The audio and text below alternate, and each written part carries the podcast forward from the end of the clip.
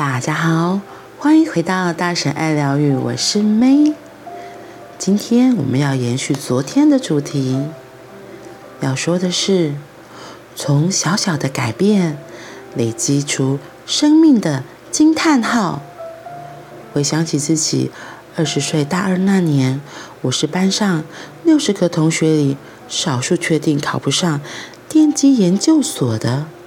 高中时期的我，曾经以为自己喜欢理工科学，我错了。经过两年的学习，我确定，我确定自己不喜欢，也没有能力可以学好。因为不管我怎么认真听课、预习、复习、做习题，我都没能搞懂量子力学的数学式子到底是什么意思。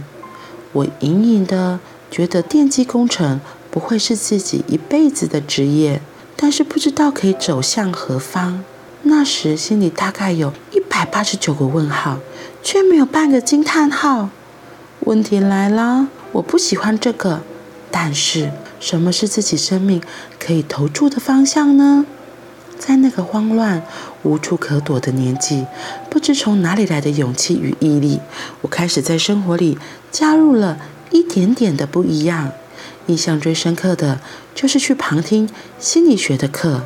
记得大二那年，有次跟着电机系的同学，眼神空洞的在清大的普通教室里上着被规定要修的修辞学。下课时，眼神一样空洞的在二楼的走廊，随着下课的人潮，准备走去吃午餐。人生的转弯就在这时发生了。二楼转角的那间教室，不知为何，即使下课时间还是挤满了人。教室里座无虚席，连窗台都有人坐。我的眼睛一下子亮了起来。是什么课？是什么老师，让这些自命不凡的清大学生这么热衷，这么想听？那天，在中午的阳光洒进的普通教室里，我第一次看到。讲台上的宋文礼老师，那时他大约四十出头吧，真是神采飞扬的心理学老师。从那天起，我的梦想就不再是当科学家了。我想要有一天成为像宋老师一样，成为一个学生超级爱听课的心理学老师。从这个梦想萌芽开始，我的人生开始累积一个一个小小的惊叹号。怎么从那么多的问号移动到接下来人生不断出现惊叹号呢？我开始旁听宋老师所有的课，大学部的变态心理学、人格心理学、宗教心理学、人社院研究所的爱与性的精神分析。我常常从电机系教室的后门溜走，然后飞奔到大草坪旁的大讲堂，偷偷的。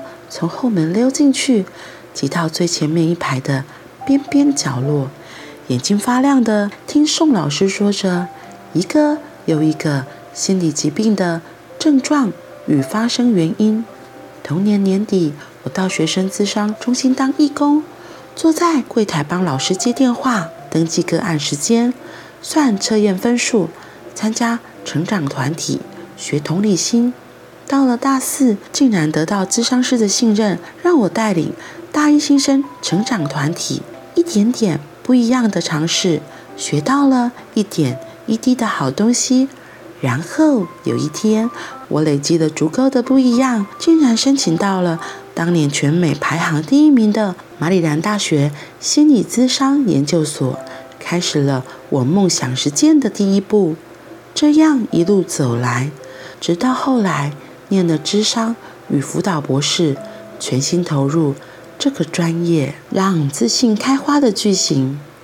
从二十岁那个小小的不一样开始，我一直有个念头没变。二十岁、二十一岁的我，每当慌乱无助的时候，就会跟自己说：“我宁愿流汗辛苦，也不要流泪后悔。”于是，每当发现自己继续走同样的道路，有可能会后悔时，我就负起责任，做出一点点的不一样。所以，自信开花剧情是这样问自己的：我要长出什么？我可以为人生加入什么新可能？长出什么？意思是有什么能力是我需要去培养的？如果我有想走的方向，需要先培养出什么样能力来好好走过去？这些生活里可以发生的一点点不一样，就会是为人生加入的新可能。认识我够久的朋友都知道，我是一个几乎不抱怨的人。我把抱怨的时间拿来改变自己，做出一点点的不一样。人生的新可能不会突然发生，新可能是从很小很小的不一样，加上很大很大的决心，还有紧握在手心里的勇气，然后才有发生的可能。用一句电视广告里的台词来做结尾：不做不会怎样，做了会很不一样。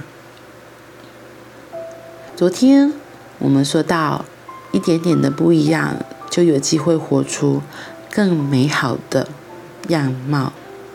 然后今天我们继续听到哈克他说他的经历。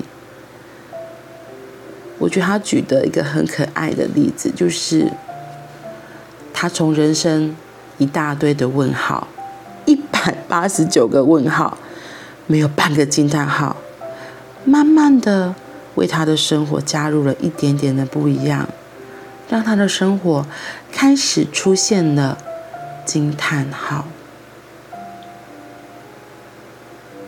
我觉得我们东方社会有一个很大的状况是。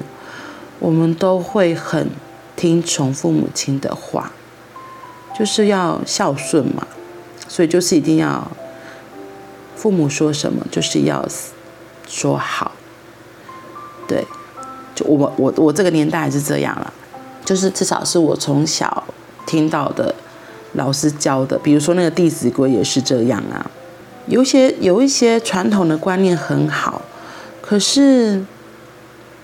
如果真的都是完完全全听从别人的指示、别人的安排，可是那条路如果不是你真心想走的，那你觉得会怎么样？哈克那时候他会念电机系，其实那时候电机系应该是非常热门的科系。对，那或许他也没有特别想到说，哎，他到底要做什么？只是他。真的读了电机系，才发现他越读越没兴趣，越读越觉得满头的问号嘛，一百八十九个问号。所以他说他眼神空洞，不知道在过什么，就是懵懵飙飙这样。所以他他在大二那年有个契机，刚好遇到了宋文林老师，所以他才发现哦，原来他的生命不是可以只有往。电机系这个方向走是可以转弯的，所以他就转到了心理智商这一部分。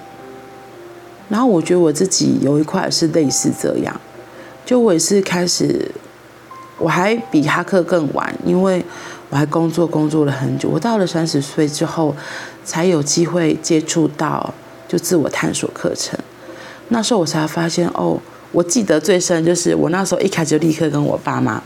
跟我妈抱怨，因为我爸在我二十岁那年就往生了。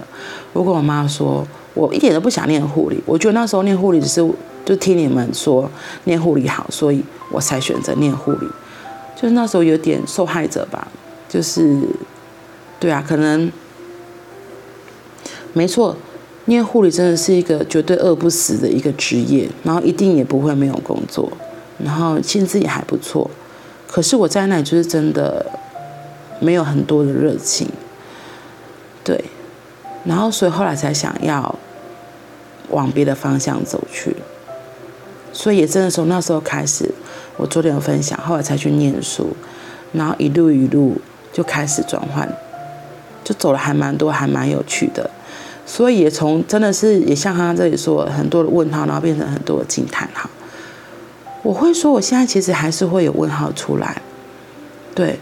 不过，也是还蛮多有趣的惊叹号，就是我觉得我会一直好奇的去想一些东西，就会想要看看说这是什么。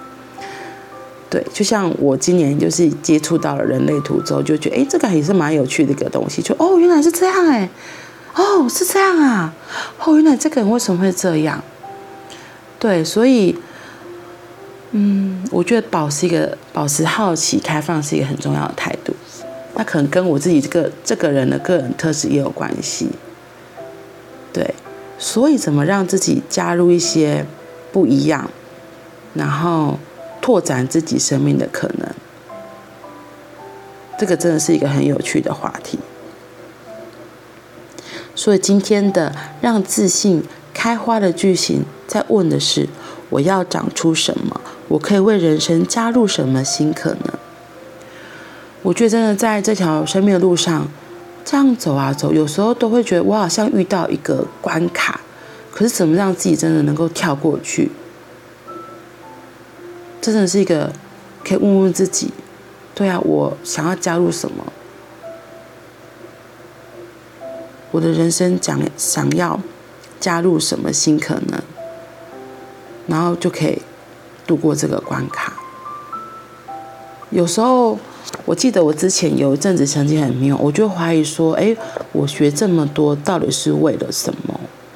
我学这么多到底是为了什么？然后那一天，我在我忘记我在 IG 还是脸书有分享，我说我有梦到哈克一家人。然后那时候我我最有我觉得最最震撼我的不是哈克跟我说了什么，而是是哈克的老婆跟我说了什么。就是他是他就是哈克的太太，他用一种很温柔、很支持的话跟我说，就是。我学那么多，我学那么多，都是有他目的的。我这样很好，就是我学那么多，就是为了可能会遇到不一样的人，